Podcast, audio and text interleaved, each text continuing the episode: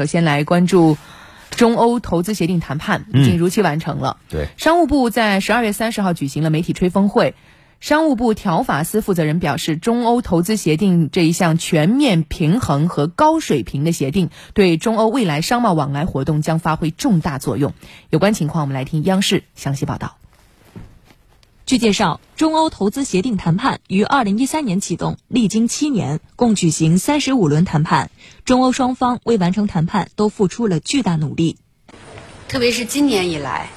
双方为了按照领导人的要求，力争于年内完成谈判，克服了疫情带来的困难和不便，加快了谈判的进程。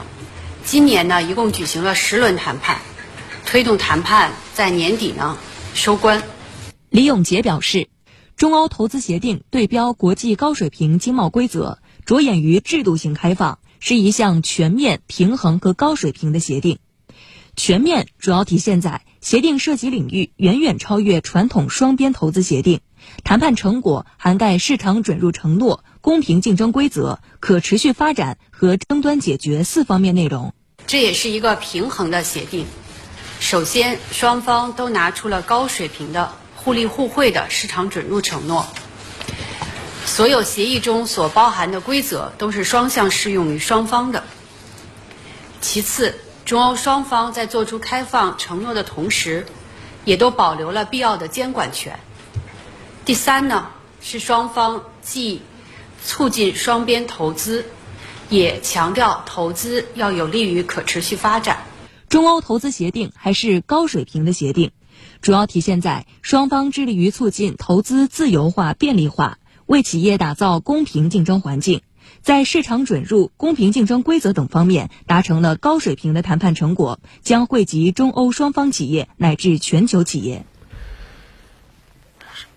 商务部条法司负责人还表示，中欧投资协定将致力于制度性开放，协定也将为中欧企业带来更多的投资机会，为双方企业提供一个更好的营商环境。据介绍，在市场准入方面，中欧投资协定采取的是准入前国民待遇加负面清单的模式，而且中方首次在包括服务业和非服务业在内的所有行业以负面清单的形式做出了开放的承诺。当然，欧方也在协定中对中方承诺了较高的市场准入水平。此外呢，为了促进和便利投资。呃，协定中还有专门的条款，允许与投资有关的外汇转移，并且呢，对与投资有关的人员的入境和停居留也做了规定和承诺。